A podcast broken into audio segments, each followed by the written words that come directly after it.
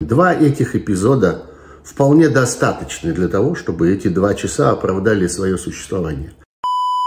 Привет, это Сергей Пархоменко. И это опять моя реплика в сторону. Двое суток продолжается весь этот балет вокруг так называемого интервью. На самом деле, это, конечно, никакое не интервью, а жирный двухчасовой кусок пропаганды, который произвел на свет Такер Карлсон, известнейший и влиятельнейший трамповский пропагандист, человек которого что называется, выгнали из борделя за блядство, за многократные нарушения профессиональной этики, выгнали его из э, телекомпании Fox News. Но, в конце концов, не это важно. Важно то, что говорит российский фараон. Есть два эпизода, на которые почти все обратили внимание. Один, когда он прямо, непосредственно, буквально, дословно оправдывает Гитлера говорит о том, что Гитлеру ничего не оставалось, как начать Вторую мировую войну, когда он вынужден был напасть на Польшу и так далее. Это прямое оправдание агрессии, которая привела к Холокосту и Второй мировой войне. Путин говорил ровно в этих же выражениях о себе, что ничего не оставалось, что был обязан, что его вынудили, что его поставили перед необходимостью и так далее. Говорил уже много раз. Особенно ярко можете сами найти его речь э, в марте 22 года, буквально через неделю после начала войны, он оправдывал тогда свою агрессию, оправдывал тогда то, что трехдневный блицкрик у него не получился. Это, собственно, важнейшее политическое обстоятельство этого интервью. Оно останется в истории именно благодаря этому эпизоду. То самое интервью, в котором Путин солидаризировался с Гитлером. И можно сколько угодно хихикать по поводу того, что вот есть там какой-то специальный полемический закон, согласно которому рано или поздно на пятой минуте любого спора о политике упоминается имя Гитлера. Здесь это не случайно, здесь это не в полемическом задоре. Здесь это вылезшее наружу из Путина глубокое его убеждение, глубокое родство с Гитлером. Я думаю, что мы можем говорить, что может быть, тайно от самого себя, может быть, не признаваясь самому себе, а черт его знает, может и признаваясь. Путин, так сказать, делает свою жизнь с Гитлера. Он выбрал его в качестве ролевой модели. Он поверяет свои сегодняшние действия тем, как поступил в свое время, в аналогичной, как ему кажется, ситуации поступил Гитлер. Второй эпизод, который мне показался очень важным, и многие считают его единственным содержательным эпизодом. Не считать же содержательным все эти бесконечные лекции по воображаемой истории России, э, истории Древней Руси, которая, надо сказать, не имеет никакого отношения к реальной действительности, если смотреть на ту интерпретацию, которую Путин всем этим общеизвестным фактам придает. Так вот, э, многие считают единственным содержательным элементом этого огромного двухчасового интервью его финал. Тот самый момент, когда Карлсон заговорил э, об обмене политзаключенными, когда он заговорил о журналисте Иване Гершковиче, который уже давно содержится в качестве заложника в путинской тюрьме.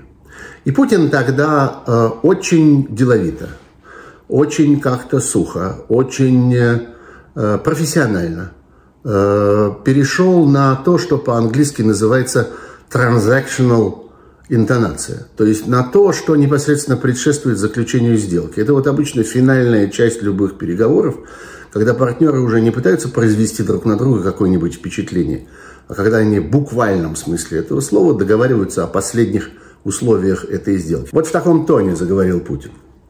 И он заговорил о том, что существует в сущности единственный вариант, на который он согласен. Он готов обменять журналиста на убийцу, на человека по фамилии Красиков, на так называемого велосипедного киллера, человека, который убил в одном из берлинских парков, просто застрелил в упор э, человека, который получил в свое время в Германии убежище. И Путин считал его и считает его до сих пор, судя по тому, что он объясняет э, чеченским террористам. Вопрос не в том, кто был убитый. Вопрос в том, как поступил убийца. Хладнокровный, тренированный, эффективный убийца. И вот на него, именно не на разведчика, не на какого-нибудь э, сложного политического инфлюенсера, не на какого-нибудь э, мастера добычи секретной информации, ни на шпиона, ни на дипломата, ни на политика, ни на кого. На убийцу хочет обменять Путин своего заложника, того, кто находится у него в руках. Возникает вопрос, почему? Почему Путин так сосредоточен на этом? Почему Путин, Путин так хочет этого своего убийцу назад? Почему для Путина так важно, чтобы именно этот человек оказался на свободе? Я думаю, есть две причины. Во-первых, дело в том, что по миру, и теперь можно считать это доказанным непосредственно словами Путина, по миру распределены сотни других убийц. О них говорят российские расследователи – о них в последнее время было несколько очень убедительных публикаций. Людей, которые заряжены в разные места, рассажены по разным точкам мира и ждут, пока их отправят на дело. Их дело убивать. Они умеют стрелять, они умеют пользоваться ядами, они умеют пользоваться взрывчаткой, они умеют пользоваться множеством разнообразных способов убийства, на которые их натренировали. Ни на что больше они не годятся. Они не разведчики, они не лазутчики, они не диверсанты, они не информаторы, они просто убийцы. Ничего кроме убийства они не умеют. И они важный инструмент международной путинской политики. Путину важно показать этим людям, и это к ним он обращается, когда переходит вот на этот transactional тон. Он обращается к ним, чтобы сказать, мы знаем о вас, мы помним о вас, мы имеем вас в виду, и мы вас не оставим, вы можете не беспокоиться.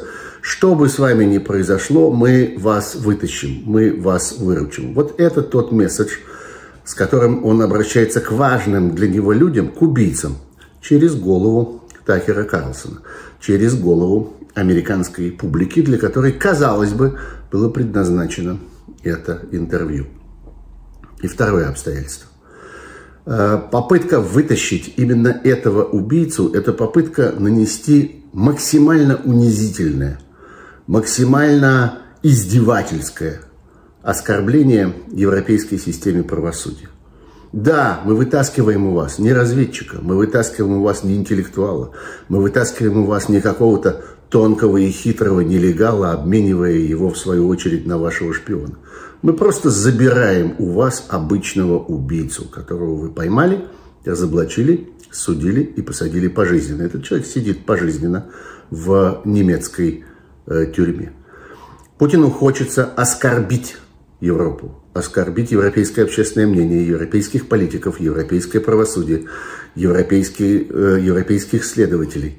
Ему важно продемонстрировать свое превосходство вот таким издевательским образом. Это не просто изнасилование, это изнасилование с хохотом. Вот, собственно, что ему нужно, вот что он придумал.